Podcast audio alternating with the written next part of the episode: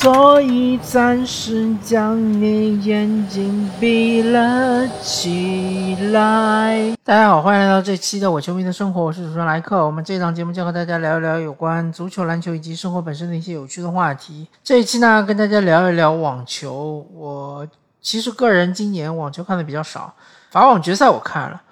然后澳网的半决赛和决赛我好像看了，然后其他的就看的比较少。那么还有美网，嗯，这这次美网的半决赛，德约科维奇对兹维列夫的比赛，我稍微看了一点。然后决赛很遗憾我没有看到这一场，确实是，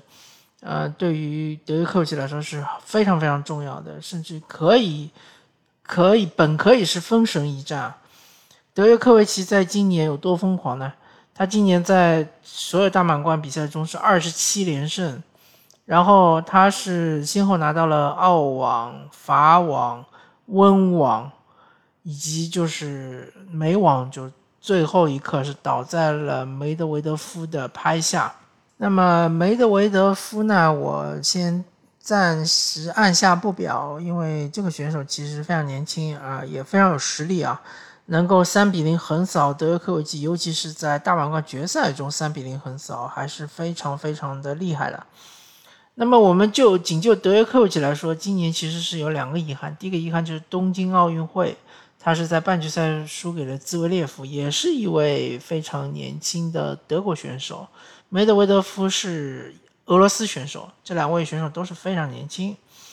那么还有一个遗憾就是美网，他没有拿下美网。如果说他能够在东京奥运会拿到冠军，同时美网又拿到冠军的话，那就成就了一个。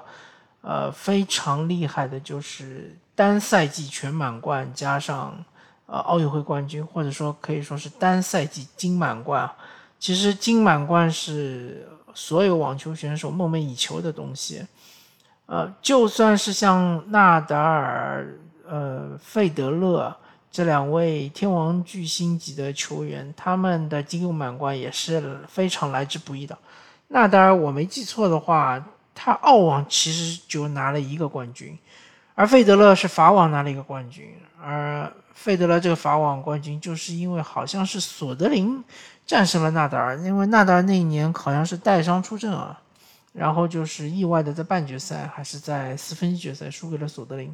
然后费德勒就是顺利拿下了法网冠军，呃，而纳达尔那个。澳网冠军我已经不记得是哪一年了，但我记得啊，纳达尔在澳网无数次的拿到了亚军，而且很多很多次都是输给了德约科维奇。有一年我记得印象最深刻的就是他五和德约科维奇五盘大战，打了五个多小时啊，最后时刻还是功亏一篑输给了德约科维奇。那么德约从其实从去年开始。呃，其实去年是因为疫情年嘛，疫情年的话，其实对于网球选手影响挺大的。但是疫情开始之前，德约科维奇拿到那个澳网冠军其实是毫无争议的。澳网之后呢，法网就推迟了嘛，然后温网取消了。那么美网呢，德约是参加了，但是呢，由于一个意外，呃，就击中了边裁，然后被呃取消资格。然后是成就了蒂姆，蒂姆是拿到了美网冠军，但法网呢就是输给了纳达尔。但是今年卷土重来之后呢，一方面来说，呃，从法网的角度来说，纳达尔肯定就是说本身状态不佳，再加上德约确实是，呃，状态非常的出色，在今整个二零二一年中，他的发挥尤其的出色，特别是在大满贯赛事中，他其实，呃，其实。澳网还是相对来说比较轻松的啊，没有遇到太大的压力，可能就是决赛的时候是有一些啊压力。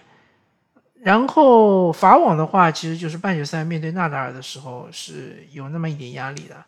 啊，但是最终还是战而胜之。当然，最后决赛的时候是五盘大战战胜了对手，呃，所以说其实也是赢得比较惊险的。那么温网呢？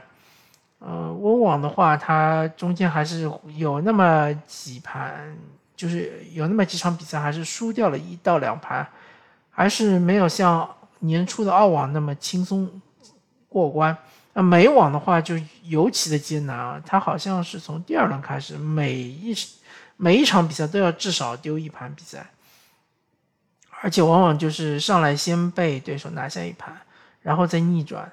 那么其实对德约科维奇来说，一方面就是他体能确实是消耗非常的大，第二方面他精神方面也压力啊啊也是非常的大，因为他的这个目标很大，他的目标是单赛季拿下四大满贯以及拿下奥运会冠军。但是奥运会冠军很快他他就没了嘛，因为是在温网之前他就痛失奥运冠军。但是他振作精神，然后在温网又拿下了一个大满贯，最后就只剩美网了，真的就是说离封神只剩那么最后一步。所以我说德约科维奇是最接近神的男人。那这句话其实是来自于《圣斗士星矢》里面对于沙加处女座沙加的一个评价，就是他是最接近神的男人。那德约科维奇确实是这样的。呃，非常非常厉害，非常非常惊艳的这样一个网球选手。呃，其实我是一个纳达尔的球迷。如果大家听过我之前几期聊到过网球的话，尤其是去年我聊法网的时候，我对于纳达尔真是不吝惜赞美之词啊。呃，相对来说。作为竞争对手德约科维奇，我当然是不希望他能够先纳达尔一步拿到第二十一个大满贯冠军。现在就是说，费德勒、纳达尔和德约科维奇均是二十个大满贯冠军，明年将是他们冲击历史第一，呃，应该是男子历史公开赛，呃，公开赛季，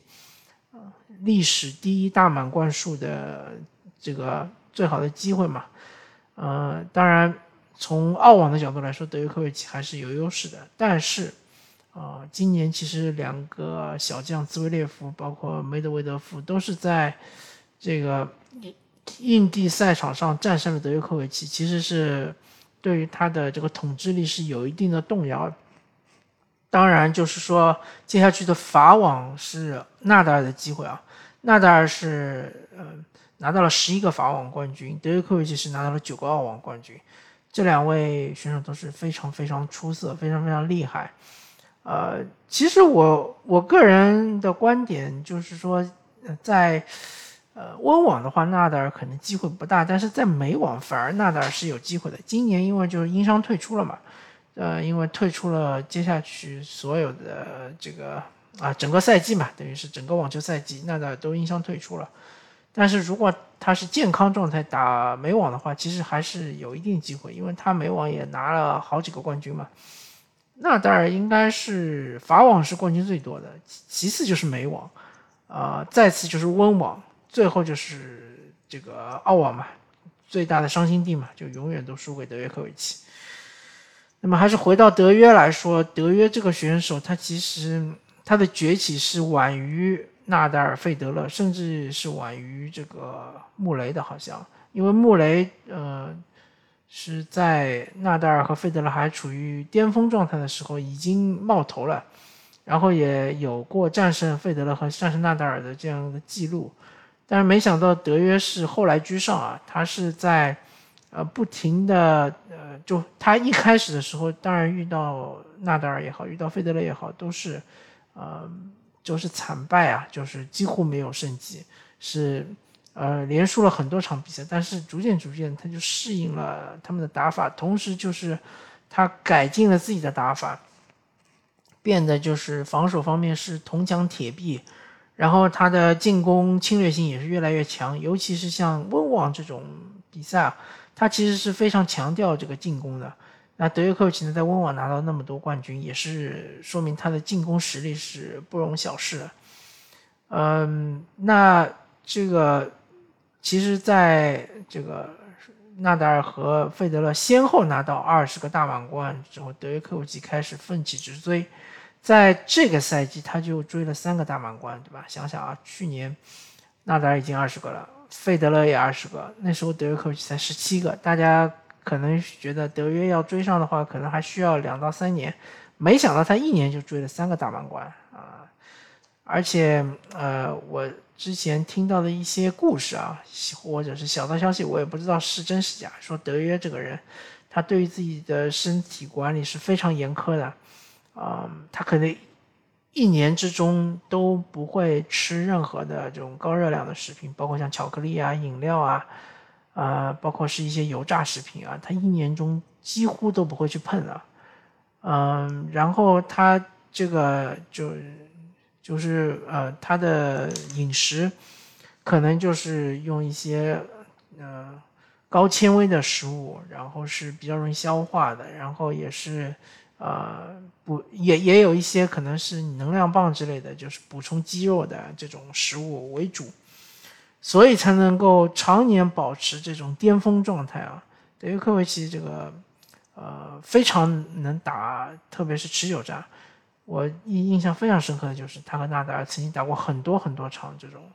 呃呃，长度非常长、非常长的这种持久战。而且他是获胜的几率是比较高的。那他的跑动也好，他的柔韧性也好，而且他的防守也好，在整个网坛其实是一流的，或者是首屈一指的。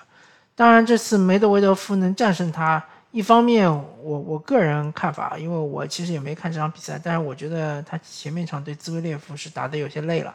打了五局，呃。那就一方面来说，体能上面确实是有一些吃亏。第二方面呢，就是梅德韦德夫比他更能防，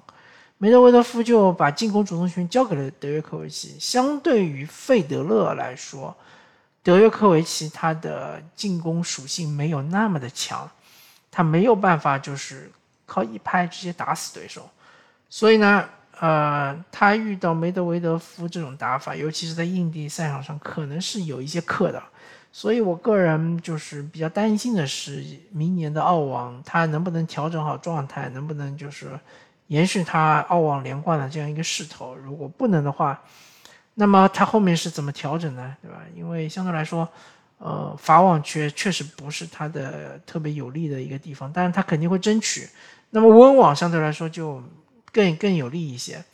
因为温网最近几年他也是垄断的这样一个水平。因为随着费德勒的能力的下降，以及费德勒就是经常一个赛季打不了几场比赛，这种情况下呢，还是德约科维奇和纳达尔两个人，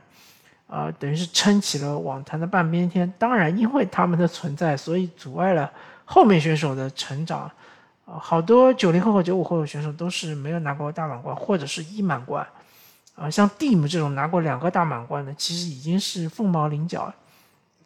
所以呢。呃，男子网坛其实还是希望看到更多的后浪能够推着前浪走，甚至能够把前浪拍在沙滩上拍死。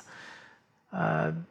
而且就是九零后已经这这一代已经被熬死了，九五后包括零零后，呃，应该是能够想办法翻越德约科维奇，包括纳达尔这两座大山。相对来说，纳达尔，我觉得这这座大山好翻一点，因为他确实最近几年深受伤病的困扰，啊，经常就是打着打着就半赛季不打了，呃，确实他的打法可能就是注定了他满身都是伤病。德约科维奇呢，这座大三比较难翻一点，但是就像之前强强三人组里面说的，王奈说的，只要就是说每一位年轻队员面对德约科维奇都有必胜的信心，都跟他拖。拖到个四盘五盘，他必定就是说没有办法，嗯，怎么说呢？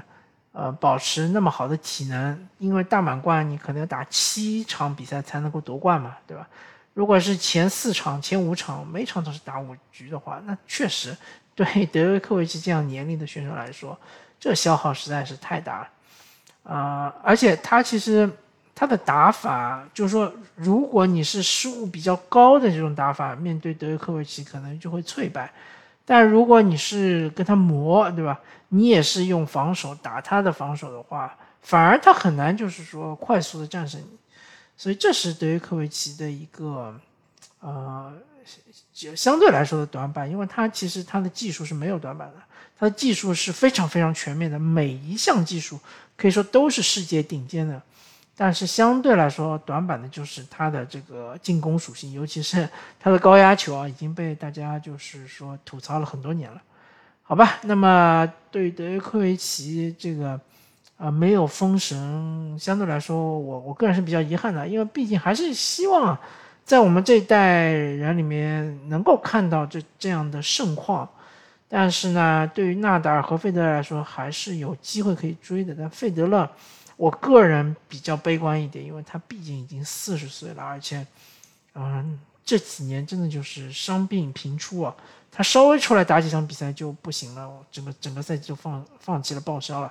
而且这样的话，他的排名其实一直在往下滑，对他在打大满贯其实是一个呃非常困难的情况，因为他会。更早的遇到这个高排位的选手，种子选手啊，他这个消耗会更大。那么不管怎么说吧，啊，有幸能够见证德约科维奇、费德勒、纳达尔三巨头的时代，包括再往前走的时候还加上穆雷四巨头的时代，嗯，其实是我个人的比较荣幸的一件事情。感谢大家收听这一期的伪球迷的生活，我是主持人莱克，我们下期再见，拜拜。I'll think of some way to get him back. After all, tomorrow is another day.